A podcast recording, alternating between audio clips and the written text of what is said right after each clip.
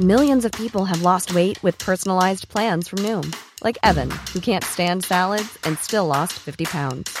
Salads, generally, for most people, are the easy button, right? For me, that wasn't an option. I never really was a salad guy. That's just not who I am. But Noom worked for me. Get your personalized plan today at Noom.com. Real Noom user compensated to provide their story. In four weeks, the typical Noom user can expect to lose one to two pounds per week. Individual results may vary.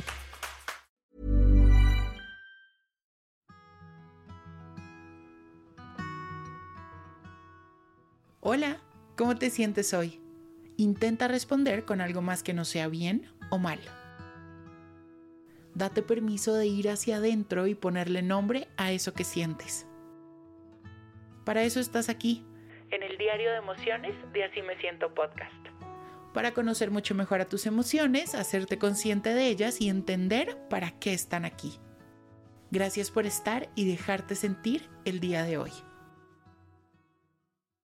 Soy Juan José Tejada y hoy nos damos el permiso de conectar con la culpa.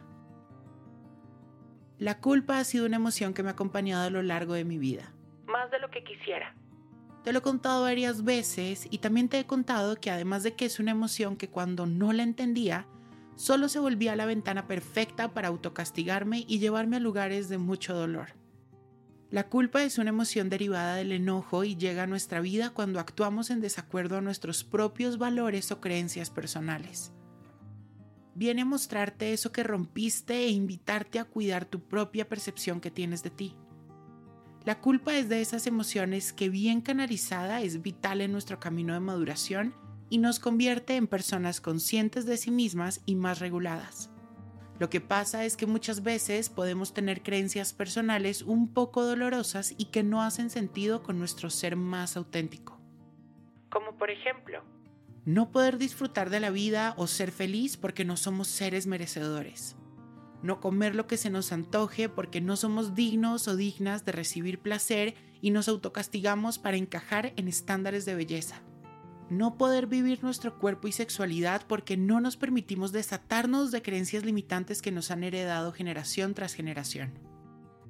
Y como estos ejemplos pueden existir miles, yo los tengo y posiblemente tú también.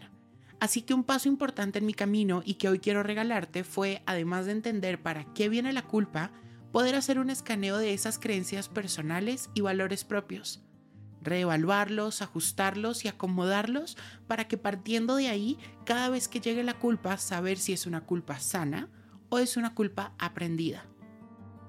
La culpa se siente como arrepentimiento, un poco de inquietud y hasta ganas de autocastigarnos.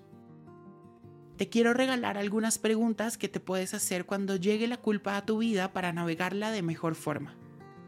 ¿Cuál es la raíz de mi sentimiento de culpa en esta situación? ¿La culpa que siento es proporcional a mis acciones o estoy siendo demasiado duro o dura conmigo? ¿Cuáles son mis valores y creencias y cómo se relacionan con la situación que me hace sentir culpable? ¿Tengo control sobre la situación que me hace sentir culpable o debo aceptar que está fuera de mi control? ¿Cómo puedo hacerme responsable y tomar acción? ¿Qué necesito para perdonarme? Un paso importante dentro de la culpa es la autocompasión y el perdón.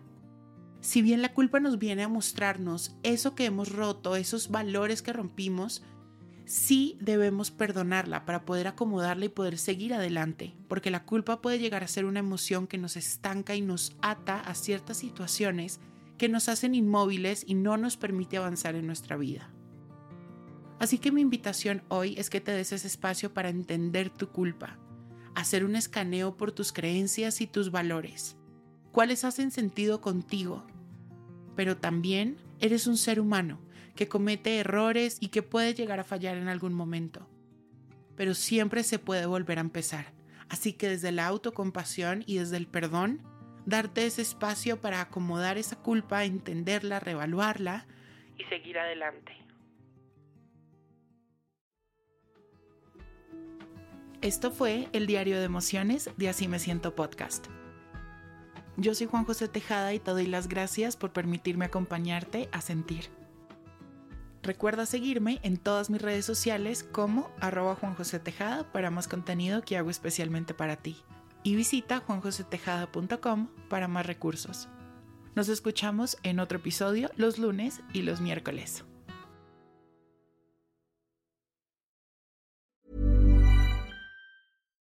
Why don't more infant formula companies use organic, grass-fed whole milk instead of skim? Why don't more infant formula companies use the latest breast milk science? Why don't more infant formula companies run their own clinical trials? Why don't more infant formula companies use more of the proteins found in breast milk?